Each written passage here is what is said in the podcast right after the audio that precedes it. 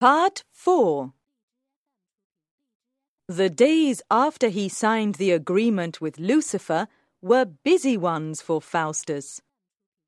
Mephistopheles organized a variety of entertainment and a lot of journeys for him. They talked together about philosophy and science. Mephistopheles kept him amused and entertained, although sometimes Faustus noticed that his devil servant never fully answered the questions that he was asked. At times, Faustus was very unhappy, and he blamed Mephistopheles for tempting him. But Mephistopheles mocked him. It was your own doing. He reminded him. You wanted to learn about magic and to have power and money, remember? You wanted to astonish the world with your learning and your wit. You signed the agreement with Lucifer. I'm going to give up magic. Faustus said. I want to repent. The good angel and the bad angel entered the study. Give up this magic, and God will forgive you, the good angel said. You have become a devil, the bad angel said. God cannot forgive you. Even if I am a devil, God can still forgive me. Faustus said. God will forgive me if I repent. You will never repent the bad angel told him. The good and the bad angels left the study. Faustus was in terrible agony now. He was terrified of what he had done, and he tried to repent, but it was no good. He remembered the wonderful things that Mephistopheles had showed him, and the places he had seen. He knew that the pleasures Mephistopheles gave him would prevent him from repenting. Mephistopheles and Faustus had many intellectual discussions together, but Faustus did not learn very much from them. It seemed to him that Mephistopheles did not give him any new knowledge. He merely repeated things that Faustus already knew and there were some questions that he refused to answer at all. Once, they were having a discussion about the movement of the stars and planets. Faustus asked questions as usual, and listened with irritation to the simple answers that his servant from hell gave him. At last, he expressed his impatience. You only tell me things that anyone with some education could tell me. He complained bitterly. I didn't agree to give my soul to Lucifer so that I could hear things that any student might tell me. Let's talk about something else. Tell me, Mephistopheles. He asked. Who made the world? Mephistopheles was silent for a moment. He avoided Faustus's eyes. I won't tell you, he said at last. Please. Faustus insisted. Answer my question. Don't ask me that again. Mephistopheles said menacingly. Suddenly, Faustus gave way to all the anger and frustration he had been feeling. You promised to obey me, he said angrily. That was our agreement. I promised to tell you everything that I could. Mephistopheles replied. But this question is against the rules of hell. I can't answer it. Don't think about it any more, Faustus. You'd be better to think about hell. You are damned. Faustus was disappointed in Mephistopheles, and all his bitterness and rage made him determined to outrage his servant.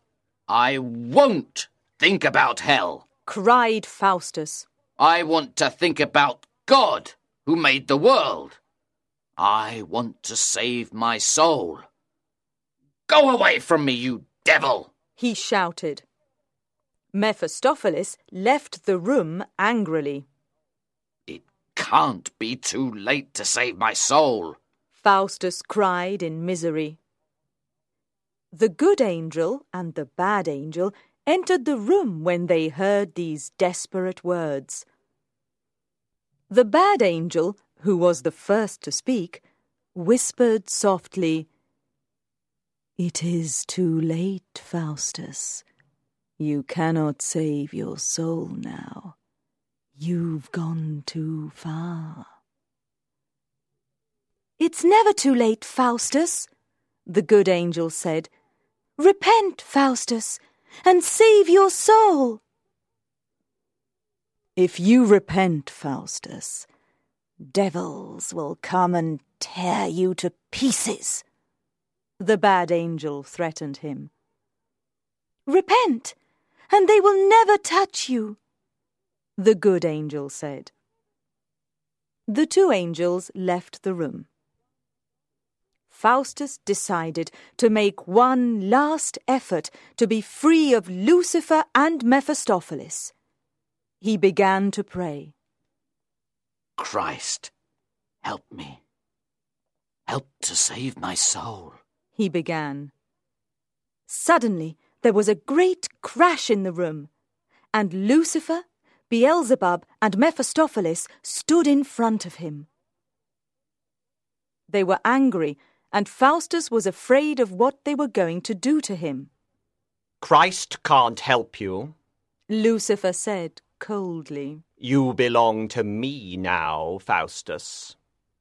Who are you? Faustus asked.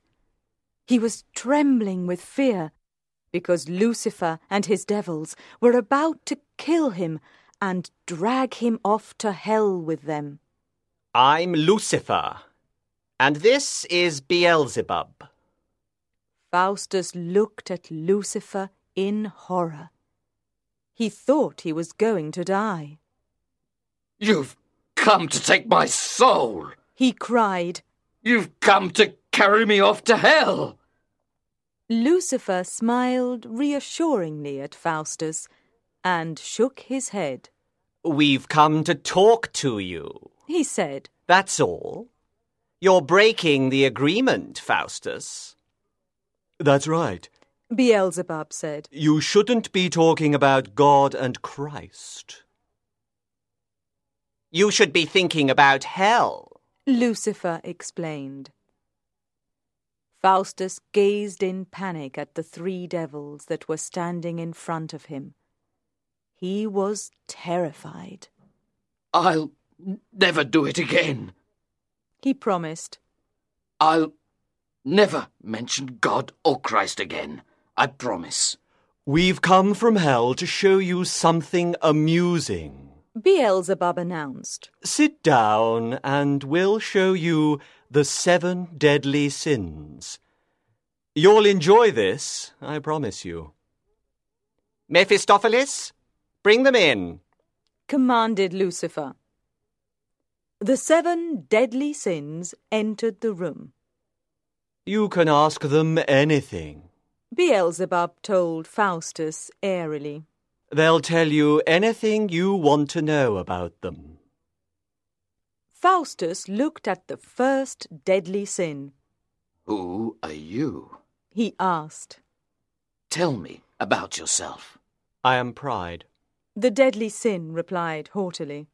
Women love me.